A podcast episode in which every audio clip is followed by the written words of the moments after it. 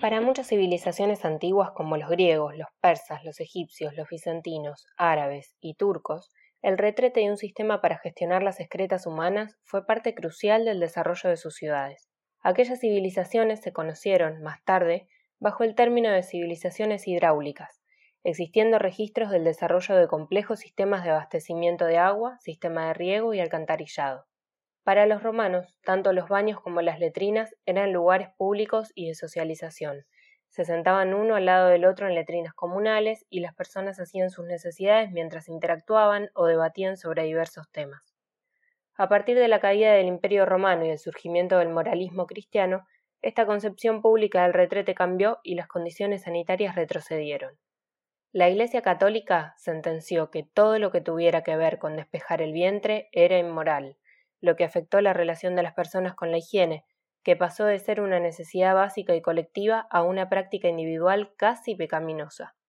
Desde ese momento y hasta la Edad Media entramos en un periodo en donde no se construyeron redes de alcantarillado y la gestión de las excretas se individualizó y quedó en manos de cada familia. Al no haber sistemas de alcantarillado, las excretas se arrojaban a los ríos cercanos, en terrenos baldíos o en la misma calle, lo que propiciaba la propagación de muchas enfermedades. Poco a poco, y de la mano de nuevos sistemas de alcantarillado, se fue innovando, desarrollando y masificando el uso del retrete de flujo y descarga, que todos conocemos hoy en día. Pero debemos reparar que todo el desarrollo histórico y actual de los sistemas de saneamiento presentan en sí un mismo error conceptual y tecnológico, al desestimar que nuestras excretas son materia orgánica que contiene nutrientes como potasio, fósforo y nitrógeno, que en vez de considerarlos un desecho, lo lógico es verlas como un valioso recurso.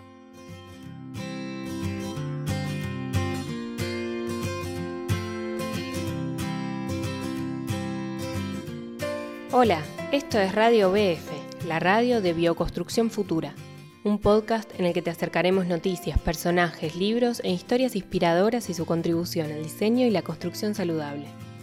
En los micrófonos nos acompañan Igma Pacheco y Andrés Martínez, fundadores de Bioconstrucción Futura.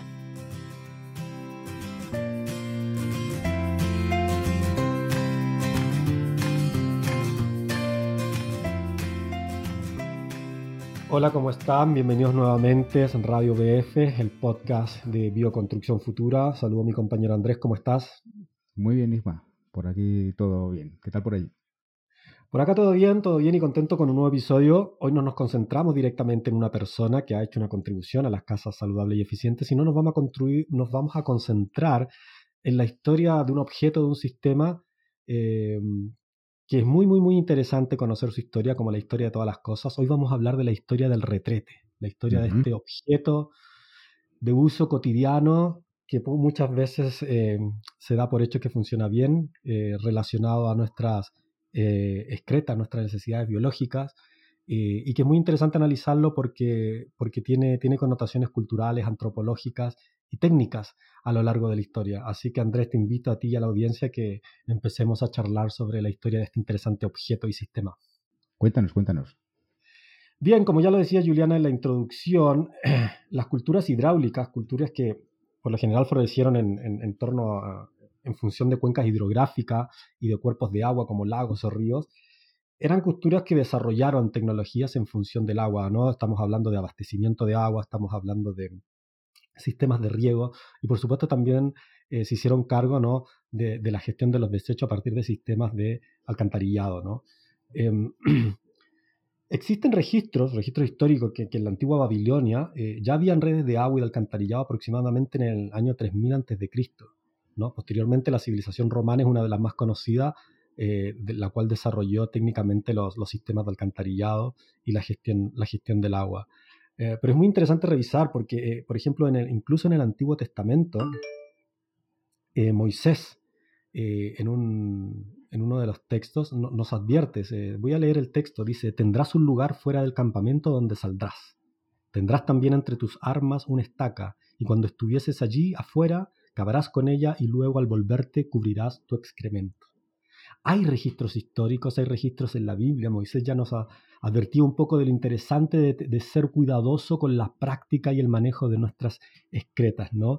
Eh, allá por el año 1000 antes de Cristo, la de los, la evacuación de los residuos en las ciudades era un problema a tener en cuenta. Esto tiene que ver mucho que ver con la, a medida que las poblaciones van creciendo en cantidad, ¿no? En, el ámbito rural, en el ámbito disperso, generalmente era muy fácil de gestionar las la excretas a nivel disperso, a nivel familiar, pero cuando se empiezan a concentrar poblaciones, el problema se vuelve a, volver eh, un, poco más, un poco mayor, ¿no?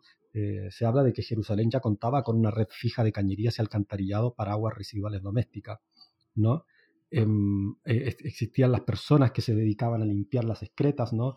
Como decíamos, en Roma era, eh, existe la, conocida, les voy a dejar una, imagen de la cloaca máxima, ¿no? que era, era, era, la matriz del sistema que construyeron por allá por el 800 a.C., que, que hasta el día de hoy sigue funcionando. Eh, y se han encontrado vestigios de complejos sistemas de gestión del agua ¿no? y, de estas, y, de estas, y de estos sistemas de alcantarillado. Em, después, luego de la caída del imperio hacia el siglo VI después de Cristo, eh, la época dorada de los sistemas de los alcantarillados decayó, ¿no? Lo, eh, eh, hubo un, retroceso y eso estuvo fundamentalmente dado un poco por el, como le decíamos, por el moralismo cristiano. Hay, hay, que recordar que estos sistemas de alcantarillado en las culturas antiguas eran sistemas públicos, eran como baños públicos donde la gente iba la gente se sentaba a excretar eh, una al lado de la otra, conversaban, eran lugares públicos. Eh, pero claro, el moralismo cristiano censura esto, censura toda relación con el cuerpo, con el desnudo, con el compartir un poco esta intimidad. Y, hay un retroceso, hay un retroceso tecnológico sobre el manejo de las excretas humanas. Una cuestión que antiguamente en las culturas hidráulicas se resolvía, se manejaba, con algunos problemas, por cierto, a nivel colectivo, con estos retretes públicos, baños públicos, pasa a, ser manejado de manera individual y a ser un tema tabú, algo que no se conversaba y que, claro, queda en responsabilidad de cada persona, de cada familia, hacer la gestión eh, de sus propias excretas. Y esto empieza a representar un problema porque paralelamente a, este, a esto no se empezaron a construir ni a desarrollar más sistemas eh, de, saneamiento. Entonces el problema empezó a agravarse de manera considerable. Eh, en la Edad Media fue una época, siglo XV, siglo, perdón, del siglo XI al siglo XVI, fue una época muy, muy dura y apestosa por la falta de higiene, ¿no? No se tenía en cuenta cómo gestionar o cómo, cómo, cómo manejar los residuos, ¿no? Lo cual se convirtió en un problema que aumentaba, obviamente, en proporción en la medida que aumentaban las, las poblaciones, que la gente empezaba a vivir más concentradas. Las enfermedades empezaban a ser más frecuentes, eh, eh, hay, una, hay, una, epidemia ¿no? de la peste bubólica a mediados del siglo XIV, que más tarde se conoció como la peste negra, que acabó con la vida de gran parte de la población europea en muy pocos años debido a las, fundamentalmente a las insalubres condiciones de vida. ¿no? Hay que ver que una falta de saneamiento, un ineficiente manejo de las excretas genera siempre problemas eh, de salud pública. Eso lo podemos ver incluso hoy en día. ¿okay? Em, se utilizaban orinales, eh, la gestión, la gente orinaba en basenicas, en urinario, después tiraba los residuos a cuerpos de agua, a la calle, ¿no? El, típico anécdota, ¿no? no sé si la conoces Andrés, ¿no? Agua va. Esa, esa, imagen ¿no? que tenemos en algunas imágenes eh, renacentistas, ¿no? de la gente tirando sus baldes con sus excretas por por, por, la calle directamente, ¿no? Eh, ¿Cómo se llama esta película? El perfume, ¿no? ¿Recuerdas el perfume, esta, esta película, este libro? Sí, sí, pero es que realmente eh, fue así. Es, así. El, sistema para evitar o para advertir a, los viandantes de que alguien estaba vaciando sus orinales. Sí, sí, sí. Se decía también que el caballero hacía que la dama no fuera un poco más al lado derecha porque si llegaba a haber un accidente, él, él se hacía cargo de, de, recibir aquellos residuos. Pero recuerdo que ese libro, El perfume, eh, cuando, cuando cuenta la historia como él nace, que tiene, desarrolla un olor, una capacidad olfativa muy interesante, él nace en estas condiciones bastante insalubres, ¿no? De las cuales estamos describiendo, ¿no? Em, era muy, muy, muy insalubre las condiciones, ¿no? Em, pasa que en, el, que en esta misma época eh, esto se empieza a tornar ya casi un, un, problema, un problema, un problema de, de, salud pública, un problema al cual había que hacerle que hacerle frente, ¿no? En, 1596 se le atribuye a John Harrington, diseña y construye el primer, vamos a decir, el primer inodoro eh, con cadena y depósito de agua, ¿no? Aparece la primera idea de sifón, ¿no? De este elemento que, que aísla, pero no, pero se pensaba solo el objeto y no el, y no el, no el sistema, ¿no? Él, se pone a diseñar el objeto, pero no el sistema, ¿no? Fue un, objeto que se ridiculizó un poco, que no, no tuvo mucha aceptación, y tuvieron que pasar 200 años más hasta que después otra persona retomara este diseño y volviera a proponer otro, ¿no? Y eso se le atribuye a Thomas Crapper, ¿no? Un exitoso inventor sanitario. Em, que, que, mejora y empieza a desarrollar otra vez el sistema de flujo y descarga eh, como lo conocemos ahora, ¿no? Eh, y es muy interesante porque Thomas Crapper se cuenta la historia, en inglés existe la palabra crap, ¿no? que, es, que, es, mierda, ¿no? Y, se atribuye que justamente a, propósito del apellido de Crapper, que era el inventor, porque cuando él diseñaba sus, sus inodoros, sus retretes, ahí decía siempre Thomas Crapper and, Company. Entonces la, la, gente que los usaba empezó a decir, bueno, voy al Crapper, vamos al Crapper, y se dice que la palabra mierda está un poco, tiene, en inglés tiene sus orígenes en el apellido de Thomas Crapper, ¿no? No me parece una buena, algo, algo para, para recordar a alguien, ¿no? Que, que sin duda hizo una, una contribución, ¿no? Pero ya te digo, hasta antes de la revolución industrial era muy común la defecación al aire libre, era muy común no tener sistemas de saneamiento, era muy común que la gestión se hacía de manera muy, muy, muy desprolija. Eh, existían, por ejemplo, las personas que limpiaban las cloacas eh, en situaciones higiénicas muy, muy, muy complejas y era un problema muy, muy, muy, muy, muy grande. ¿okay? Un problema muy, muy grande. Que, incluso se le hace frente, yo creo, de manera más seria en Inglaterra, porque en Inglaterra Pasa algo muy interesante, ¿no? En, en, 1854 John Snow investiga la epidemia del cólera que surgió en Londres, una epidemia muy, muy, muy fuerte, y lo que él hizo fue que georreferenció las personas que habían muerto en esta, en esta epidemia de cólera en un barrio y demostró que, lo, que las personas que habían fallecido había una relación del consumo de, eh, del consumo de agua, de dónde habían sacado agua para consumir, con el agua contaminada ¿no? que estaba en algunas calles. Y se asociaba esto a, a aguas contaminadas con, con, parásitos, con excretas humanas, ¿no? Entonces, eh, eso también influye a, decir, bueno, manos a las obras, y en 1855 en Inglaterra surge la primera legislación y normativa nacional para el alcantarillado, o sea, se lo toman en serio, dicen esto no puede seguir, estamos en unas condiciones insalubres muy, muy, muy grandes. Mira, 1855 no es hace tanto tiempo que los sistemas, hablamos de sistemas de saneamiento eh, son 150 años nomás. Anterior a eso la situación era muy, muy, muy crítica e insalubre. Entonces surge esta legislación, Inglaterra se pone las pilas, dice, bueno, vamos a, legalizar esto, a regularlo, y en la segunda mitad del siglo XIX se da una rápida extensión de los sistemas de alcantarillado en, en Inglaterra, en toda Europa, y eso también llega a América, ¿no? Las nuevas políticas de salud pública para las grandes ciudades obligaba eh, a tener inodoro en casa y a conectarse a la red de alcantarillado, ¿no? Siempre con un énfasis en enfocar que esto tenía que ver con la salud pública, ¿no? Con la gestión de las secretas humanas y, hacerlo de la manera correcta, ¿no? Pero hay que ver que desde esa época, desde los últimos 150 años, estamos en presencia de los sistemas de, alcantarillado tal como los conocemos ahora, y lo que no ha variado mucho, eh, o lo que ha variado, por decirlo más bien, ha sido la, el objeto, el objeto inodoro, el objeto retrete, ¿no? Eh, tengo un libro acá que se llama WC del Mundo, de dos chicas canadienses que lo escribieron ya hace unos 10 años, eh, y ellas hacen un repaso muy interesante por distintos modelos de inodoros. Lo que ha cambiado desde aquella época son los modelos. Y es muy interesante ver que cómo los modelos de baños tienen mucho que ver con la cultura. ¿no? Hay culturas, por ejemplo, no sé si todos conocen, tú los debes conocer, Andrés, los baños turcos, que son donde se defeca de manera sentada. Hay culturas donde se defeca de manera sentada, que de hecho dicen que es la forma más anatómicamente más saludable para sí, Mucho más ergonómica, eso es. Mucho más ergonómica. Pero ya te digo, después existen, por ejemplo, estos baños súper ultra sofisticados que escuchamos hablar que existen en Japón, donde ponen música para que pongas música y nadie escuche nada, que después tiran olor. Hay unos que tienen incorporado el, uso, el, uso del bidet, de un agua. Hay culturas que usan el bidet, hay culturas que no usan el bidet. me, da la impresión de que esto, en torno al objeto inodoro es una cuestión muy cultural, que distintas culturas tienen una relación distinta con cómo, cómo manejar sus excretas, cómo defecar, cómo enfrentarse a las excretas, y eso ha redundado en distintos modelos de baño. Pero ojo, estamos hablando solamente del objeto inodoro. Otra cosa es lo que hay detrás, que es el, los sistemas de alcantarillado y la gestión de las excretas humanas, que es un tema muy complejo, que estamos en déficit con eso y que ya te digo, desde hace 150, 170 años estamos usando el mismo sistema de alcantarillado que el que todos usamos, que presenta varias falencias.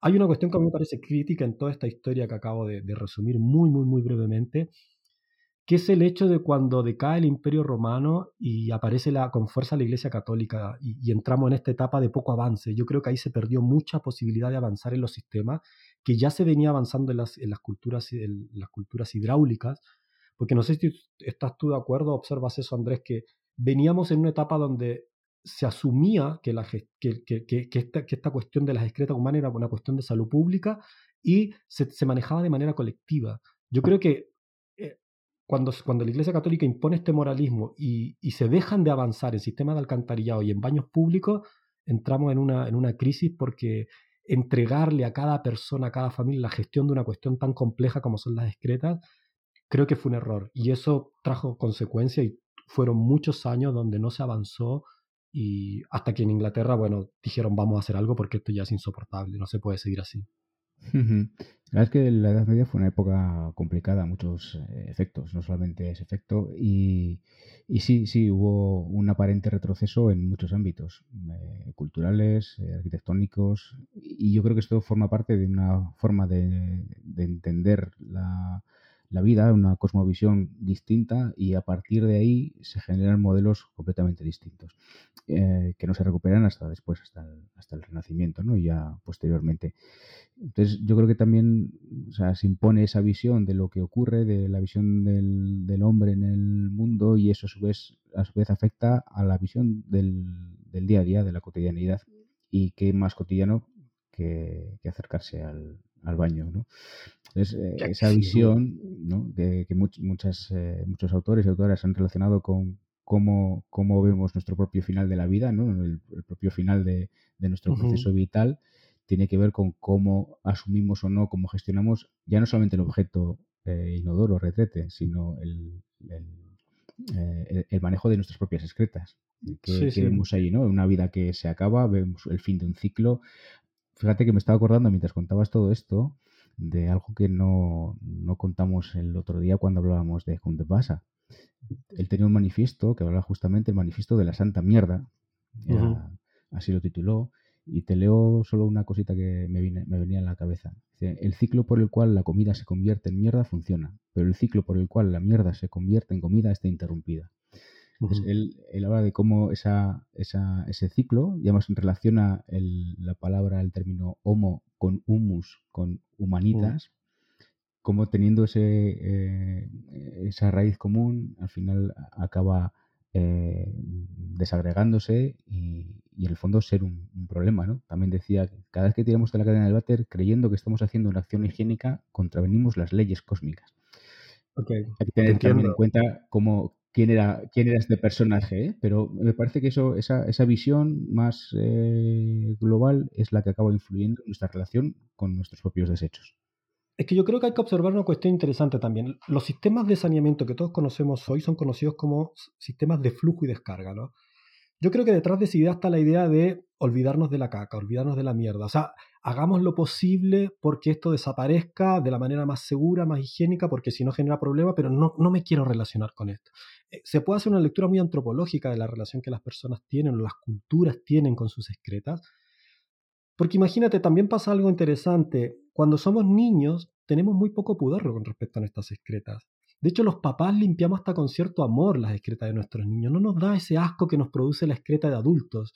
Eh, y cuando somos niños nos encanta jugar con caca, no, nos importa, hacemos bromas sobre eso, nos reímos. Hay unos libros muy, muy interesantes y muy divertidos para niños que hablan de la caca. Pero cuando somos adultos, sobre todo en Occidente, el tema se vuelve una cosa tabú, se vuelve una cosa casi como que es de mala educación hablar de caca, de orina, de mierda. Y, hay, gente que tiene bastantes conflictos, conflictos yo diría eh, psicológicos con, su relación con su excreta, pero no los tenemos como niños. Eh, pero quiero observar una cosa a propósito de lo que tú leíste de Hunderbasa y, y de lo que tiene que ver con estos sistemas de flujo y descarga. Hoy en día, hoy en día, siglo XXI, un 35-40% de la población mundial no tiene sistemas de saneamiento adecuado. Hoy la defecación al aire libre, hoy, hoy en día en el siglo XXI sigue siendo una realidad muy, muy, muy latente en demasiados países. ¿no? Es una situación que no está. Y, y hay dos problemas. Hay un problema técnico y un problema de concepción, que diría yo. Primero, el problema de concepción. Claro, las culturas hidráulicas es como, cuando desarrollamos los combustibles fósiles. Había tanto combustible fósil que vamos a desarrollarlo porque gastemos energía porque hay mucha. Ojo, se acaba. Las culturas hidráulicas lo mismo, tenían tanta agua que, bueno, gestionemos las excretas con las aguas, pero si lo piensas bien, es un sinsentido utilizar agua para transportar las excretas de un lugar a otro. ¿Qué hacemos en contextos donde no hay agua? O sea, por eso me parece interesante ver en otros contextos, en una cultura hidráulica con exceso de agua, uno podría decir, bueno, esto tiene sentido, tenemos tanta agua que será un elemento más para gestionar las excretas. Pero ¿qué pasa en contextos donde no hay agua? ¿Qué pasa al día de hoy donde tenemos crisis de agua y el utilizar agua potable, que es lo que hacen los sistemas hoy en día de saneamiento, para transportar las excretas desde, nuestras escasas, desde nuestra casa a una planta de tratamiento, es un sinsentido. y eso también un problema técnico, porque los sistemas de saneamiento, tal como los conocemos de flujo y descarga, son sistemas extremadamente caros, complejos y difíciles de gestionar. No difíciles, pero carísimos de gestionar. en los países con mucho dinero, en los países con, con planificación, con muchos recursos, son posibles de, ejecutar y funcionan muy bien. Pero en los países pobres, en los países donde no hay recursos, donde no hay capacitación técnica, son sistemas que funcionan, que, colapsan. En América Latina, por ejemplo, por más de que hay muchas plantas de tratamiento, las plantas de tratamiento funcionan mal o no se manejan o funcionan inadecuadamente. O sea, ya es carísimo implementar estos sistemas de alcantarillado. Ya es carísimo gestionarlos y mantenerlos durante toda su vida útil. Eh, son sistemas muy complejos. Siempre va a haber un grupo de la población que no va a acceder a estos sistemas de saneamiento por cuestiones demográficas, por número de población, por recursos, etc. Y en América Latina creo que las cifras hablan de un 70% de las plantas de tratamiento que funcionan mal. O sea, ¿qué sentido tiene eh, generar sistemas tan complejos cuando después no van a funcionar bien las plantas de tratamiento? Entonces, estamos hoy en día, en siglo XXI, ante un problema técnicamente muy, muy, muy complejo. Pero hay otra cosa, Andrés, y a la gente que nos escucha, que a mí me parece mucho más interesante, que es que tiene que ver con el ciclo de los nutrientes. Y es una cuestión que plantea el enfoque de saneamiento ecológico. Que es decir, a ver, hablemos de las excretas. ¿Qué son las excretas finalmente? Las excretas no son más que materia orgánica y no son más que nutrientes. ¿no? Estamos hablando de que las excretas fundamentalmente contienen nitrógeno, fósforo y potasio como macronutrientes y otros muchos micronutrientes. Cuando se habla del ciclo de los nutrientes, cuando el saneamiento ecológico plantea esto, el saneamiento ecológico dice, pero observa lo que estamos haciendo, o sea, nosotros plantamos alimentos en la tierra, vienen de la producción agrícola, los cosechamos, los comemos, el cuerpo procesa algunos nutrientes que necesita y excreta los otros. El ciclo de los nutrientes plantea de que esos nutrientes que han surgido desde la tierra, lo más lógico es que vuelvan a la tierra, ¿no? O sea, pasan por todo un ciclo de producción, de generación de alimento, el ser humano y los otros animales, porque los otros animales cuando comen hacen caca en la tierra y esos nutrientes vuelven a la tierra, ¿no? Eh, y ese ciclo se ha roto. Los sistemas, ¿no? Desde los romanos, desde la Edad Media, desde Inglaterra, el sistema de flujo y descarga rompe ese ciclo de los nutrientes, porque lo que está haciendo es que esos nutrientes que estaban contenidos en nuestras excretas, en vez de devolverlos a los ecosistemas terrestres, que es de donde vienen, los tratan y los vuelven a los, y los envían a los ecosistemas acuáticos. Entonces, hay un desequilibrio, hay una, hay una cuestión que no se entendió, que no me atrevo a decir si fue por ignorancia, porque como había, como en estas culturas había tanta agua, dijimos, bueno, lo lógico es gestionarla con agua, o por una cuestión cultural, decir, esto lo tenemos que alejar completamente eh, de, lo más lejos de, nuestra, de, de nuestras poblaciones y mandémonos a los cuerpos de agua, ¿te fijas? Pero ahí, ahí se rompe un ciclo natural de los nutrientes que hoy en día está causando muchos, muchos problemas, ¿no? Sí, sí, y es un problema además que, aqueja también a la, agricultura. Precisamente estos días, estudiando sobre, sobre calidad del suelo y fertilidad de la tierra, surge el mismo problema. Toda la materia orgánica que se ha dejado de incorporar, que ha dejado de volver a su ciclo, acaba siendo, en el mejor de los casos, un problema de eutrofización de los acuíferos, de los, de los ríos. Entonces, claro, no, no hay forma de sustituir el, papel que la materia orgánica, que el humus, que el, gel que rodea todos los minerales que encuentran en la Tierra, mm, se sustituya por nitrógeno, potasio y fósforo, que a su vez ni siquiera son de origen orgánico, sino que son de, origen sintético, ¿no? Entonces, al final, eh, toda esa cantidad de materia orgánica que se ha sustraído, que no ha vuelto a su ciclo, no está donde tiene que estar. Sí. Y, hay, un error conceptual, digo yo, porque en vez de entender nuestras secretas como recursos, se las entiende como un desecho. Entonces dicen, ok, como desecho tenemos que tratarlo y ver qué hacemos con él. Es un problema, pero no se le ve como un recurso, ¿no? De hecho, lo que tú, lo que tú dices tiene mucho sentido. En, todo lo que es la, producción agrícola, a la falta de nutrientes que hemos sacado de este ciclo y que se han dejado de reincorporar a la tierra, estamos sustituyéndolo con otro tipo de fertilizantes y abonos sintéticos, ¿no? El, fósforo, por ejemplo, el fósforo es un recurso eh, no renovable, el fósforo en algún momento se va a acabar, pero no nos damos cuenta que en nuestra propia orina, por ejemplo, tenemos un fertilizante natural increíble que podría ser reutilizado por esta misma idea de seguir pensando que las excretas son un problema, son un desecho y no son un recurso. En ese sentido, el saneamiento ecológico, el enfoque de saneamiento ecológico ha abierto un, campo de estudio muy, muy, muy interesante eh, para reconocer que, que estamos en presencia de, materia orgánica, que estamos en presencia de, nutrientes y que estos nutrientes los podemos aprovechar. Y ahí el saneamiento ecológico es muy interesante también porque propone alternativas tecnológicas también, ¿no? Propone alternativas tecnológicas. Otro sinsentido, por ejemplo, de los, de los sistemas de saneamiento convencional, de flujo y descarga, es que mezclan todos los flujos. ¿Te fijas? Incluso en algunas ciudades terribles porque mezclan hasta el agua de lluvia con el alcantarillado. Y eso en eventos de lluvia genera un, colapso de la tecnología, pero, pero a nivel de, de, de, de ver esto como un recurso, hay un desaprovechamiento increíble. El saneamiento ecológico dice, no, no, no, separemos todo, separemos todo, porque cada recurso, ¿no? Cada recurso tiene una utilidad que la podemos hacer. Es decir, la orina en sí misma tiene un potencial de fertilizante increíble, ¿no? La orina es un elemento buenísimo, es un elemento... Tiene, tienen que ser casos muy, muy excepcionales para que la orina presente un riesgo para la salud. Tienen, que haber determinados patógenos, determinadas enfermedades para que la, orina se vuelva peligrosa para la salud pública. Y la orina la estamos juntando con la, con la excreta, la estamos juntando con el agua gris, la estamos juntando a veces con agua lluvia no. Saneamiento ecológico dice separar, separar y reutilizar. ¿no? El agua lluvia para esta cosa, la orina para esta cosa.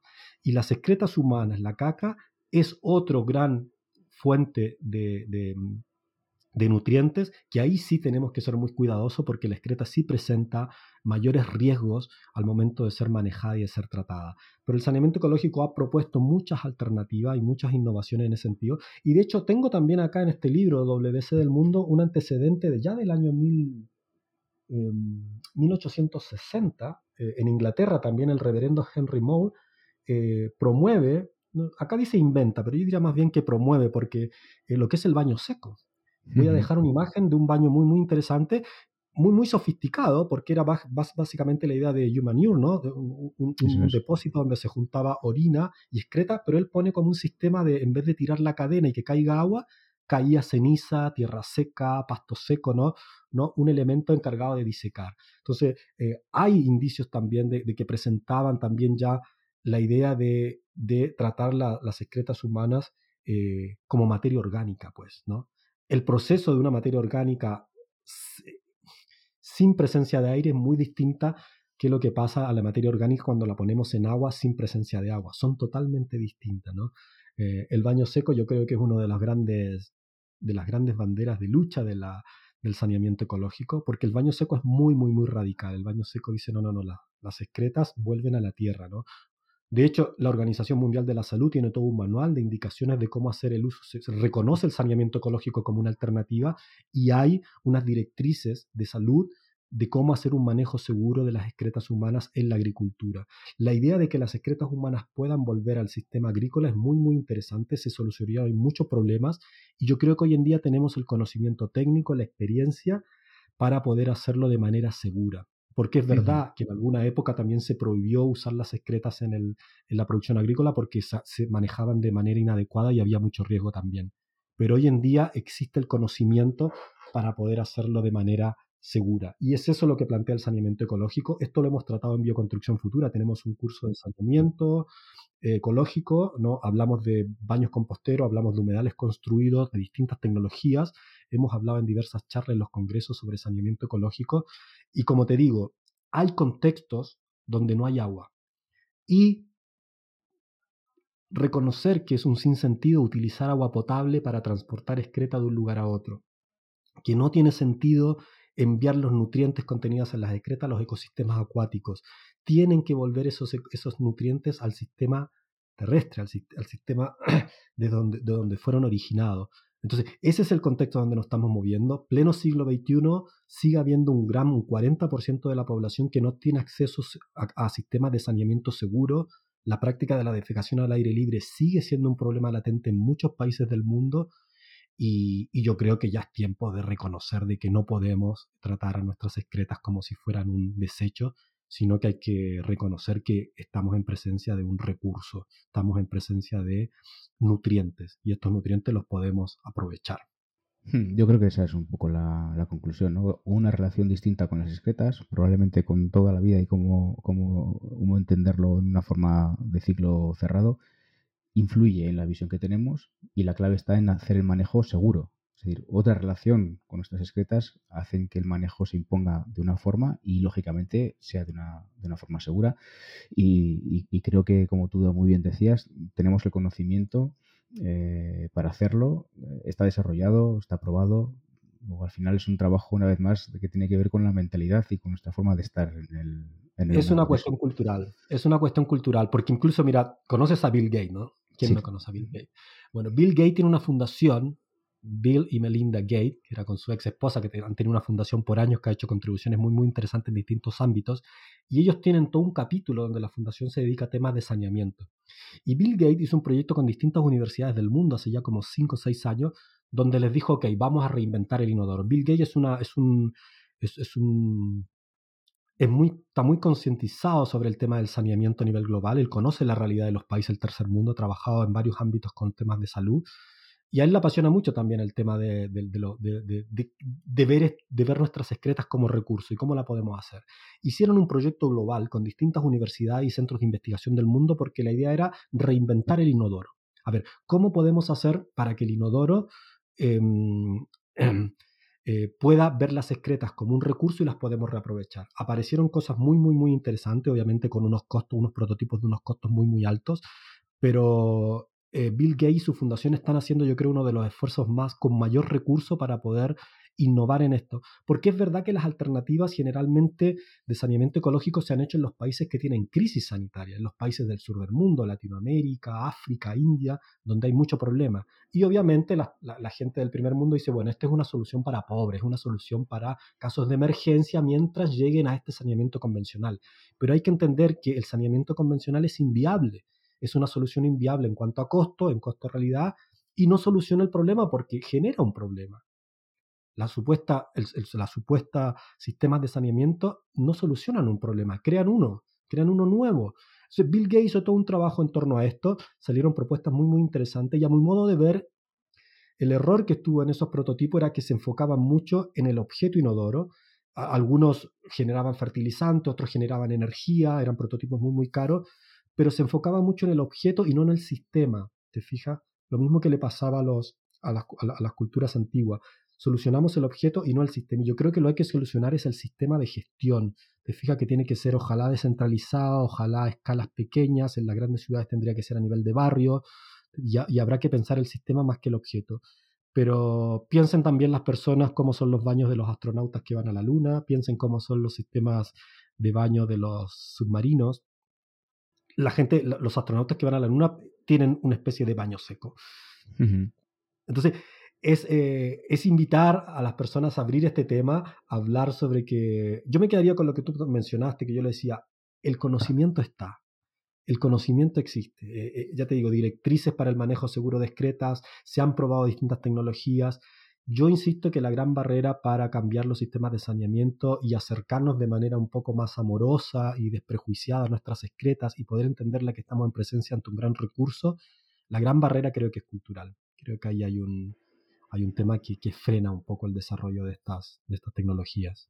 Sin duda, es cultural y a su vez la cultura se apoya en un conocimiento que, que, debe distribuirse y que a su vez influye en, la, en, la, cultura. ¿no?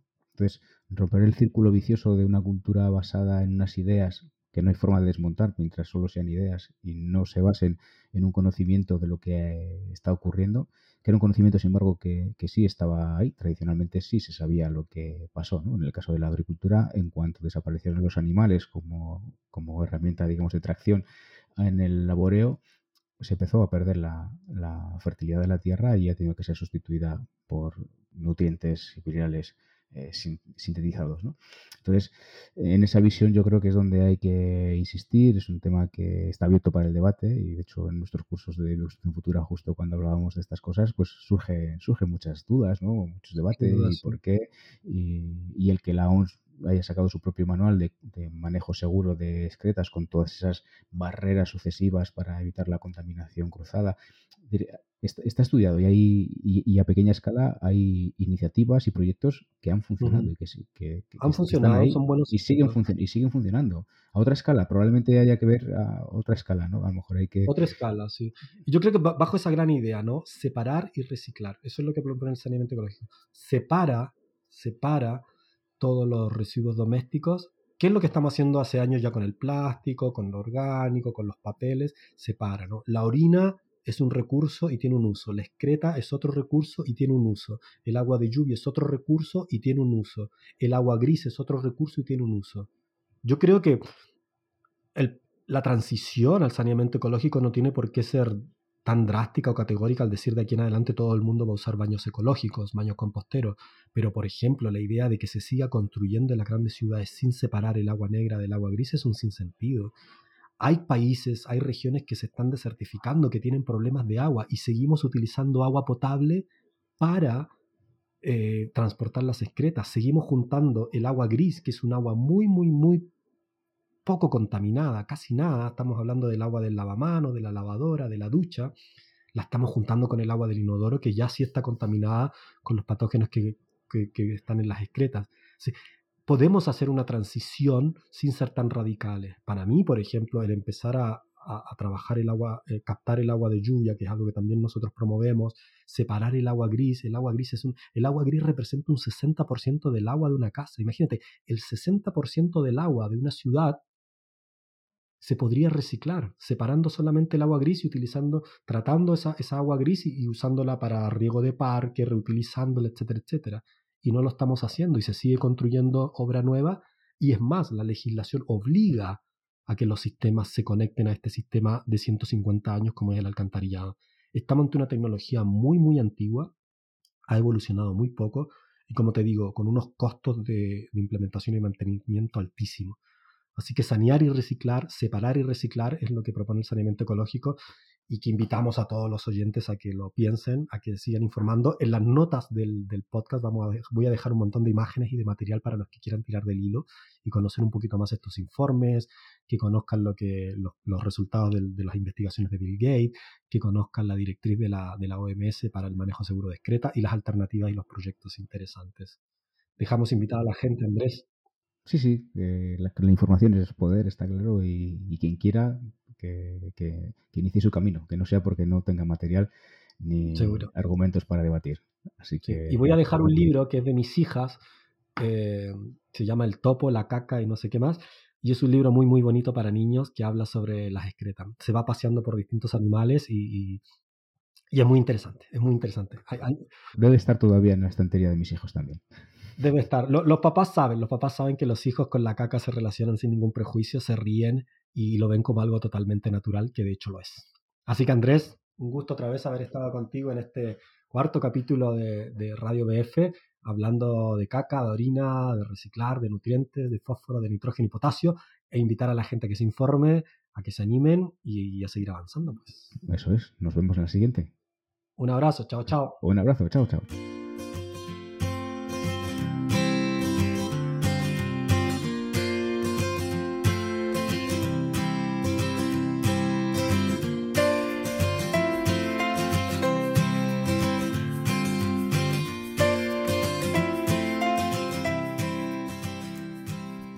Gracias por escuchar Radio BF.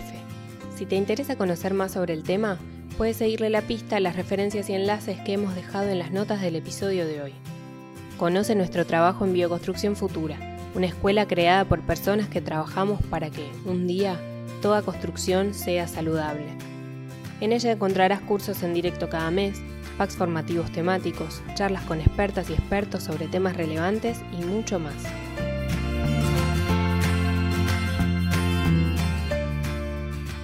Te invitamos a compartir este podcast en tus redes sociales o enviársela a tus contactos, amigas y amigos, y así hacer crecer la comunidad de habla hispana que apuesta cada día más por vivir en casas sanas y eficientes. Puedes suscribirte a nuestro boletín de cada domingo y recibir en tu cuenta de correo nuestros artículos y formaciones. Lo haces en nuestra casa digital, bioconstruccionfutura.com. También puedes seguirnos en nuestra cuenta en Instagram, en bioconstrucción.futura. Y esto es todo por hoy. Te esperamos en los próximos episodios de Radio BF, la radio de Bioconstrucción Futura.